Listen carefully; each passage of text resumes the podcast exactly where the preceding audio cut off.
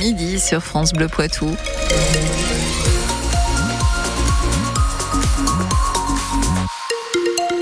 On reviendra bien sûr dans le détail euh, sur la météo dans un instant, mais on sait que à cause du vent, à cause de la pluie et des inondations euh, déjà avérées dans les Deux-Sèvres, on est en vigilance orange, vigilance jaune dans la Vienne.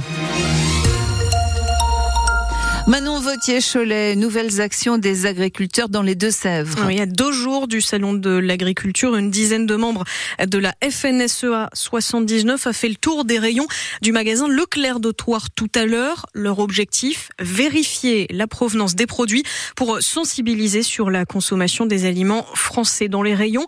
Delphine Marion Boule, vous êtes sur place avec eux. Là, ils viennent de sortir du magasin Lidl. Oui, ils viennent de terminer chez Lidl et ils vont encore continuer. Ils font le tour de toutes les grandes surfaces depuis 10h30 ce matin avec un contrôle minutieux, un méticuleux, tous les rayons ou presque, la viande, les légumes, la laiterie, donc les yaourts et le beurre par exemple, mais aussi le miel. Et il y a quelques surprises à l'arrivée, par exemple des paupiètes sur lesquelles on peut lire savoir-faire boucher français, un petit logo bleu, blanc, rouge et une viande qui vient de l'Union européenne, de quoi induire en erreur selon la FNSEA. Euh, parfois, il faut lire aussi entre les lignes de décoder des sigles, des numéros de l'autre pour trouver l'origine. Et puis parfois, c'est le jeu des sept différences. Par exemple, tout à l'heure, les agriculteurs ont montré deux beurres de la même marque, de la même taille, le même paquet tout bleu côte à côte, un logo français, euh, les Français, un tout petit logo, et puis sur l'autre, rien du tout, un tout petit, un tout petit écriteau où il y a marqué les origines Irlande. Et euh, Jeanne Isabelle, qui était une cliente, l'a constaté, elle était à côté de moi, même elle, elle a failli s'y perdre et se tromper de beurre. Euh, le diable se cache dans les détails, c'est le message de la FNSEA et des syndicats d'agriculteurs.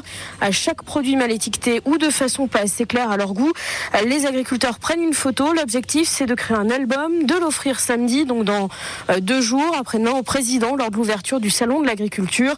On le rappelle, hein, mais hier, le ministre de l'économie Bruno Le Maire a dressé de son côté un premier bilan des contrôles effectués et euh, sur 1000 magasins contrôlés, 372 euh, avaient des erreurs sur l'origine des produits, notamment l'origine France. Delphine Marion Boule, les agriculteurs qui sont donc euh, maintenant en direction du Super U, toujours à Toire. D'autres actions sont prévues un peu partout en France demain matin pendant que le gouvernement fait tout pour calmer les choses. 60% des mesures annoncées sont finalisées assuré ce matin le ministre de l'Agriculture Marc Fesneau, mais les syndicats agricoles dénoncent des belles paroles.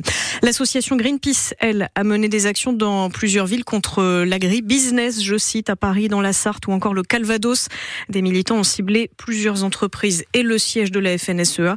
Greenpeace demande une meilleure rémunération des agriculteurs, mais aussi une transition du système agricole et un encadrement strict des pratiques de l'agro-industrie. Des parcs et des terrains de foot fermés à Poitiers et à Niort. Les conséquences de la tempête euh, Louis qui traverse en ce moment le Poitou. Vous en parliez, Sonia. Il a beaucoup plu cette nuit. Par endroits, entre 40 et 60 mm sont attendus en seulement 24 heures, notamment dans les Deux-Sèvres. Beaucoup de vent aussi, avec des rafales jusqu'à 100 km heure. À Poitiers, les parcs et les cimetières sont fermés toute la journée. Niort ferme de son côté plusieurs stades jusqu'à lundi. On fera un point météo avec vous, euh, Sonia, plus complet juste après ces infos. Encore euh, un peu plus d'attente et de stress pour les salariés des galeries Lafayette à Niort. Le tribunal de commerce de Bordeaux examiné hier le plan de sauvegarde du groupe proposé par l'homme d'affaires Michel Ohaillon. Il a déjà fait faillite avec Camailleux et Gosport et la décision est encore une fois repoussée, cette fois au 20 mars prochain.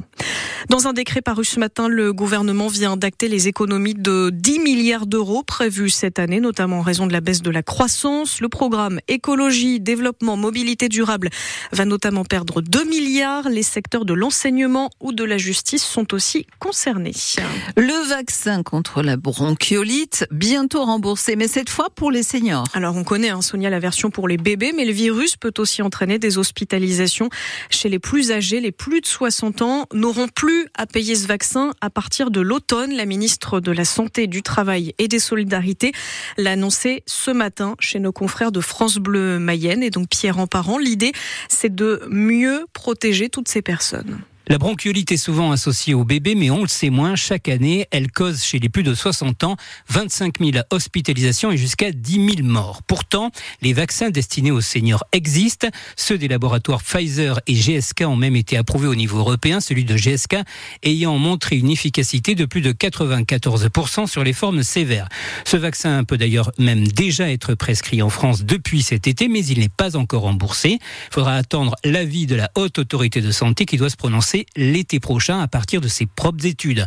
Cela devrait permettre un remboursement dès l'automne, ce qui facilitera l'accès au plus grand nombre à ce vaccin qui coûte 200 euros. Et on en reparlera d'ailleurs dans quelques minutes, toujours sur France Bleu, avec le ministre de la Santé, Frédéric Valtou. Il est l'invité de Ma France il répondra aux questions de Wendy Bouchard. Et puis il va y avoir de l'ambiance ce soir à Lawson Body à Poitiers où se déroule la méga nuit du volet. Plus de 500 étudiants attendus pour s'affronter entre 18h et 2h30 du matin. Et les gagnants, ils joueront à Lawson Bandy. Ce sera samedi soir.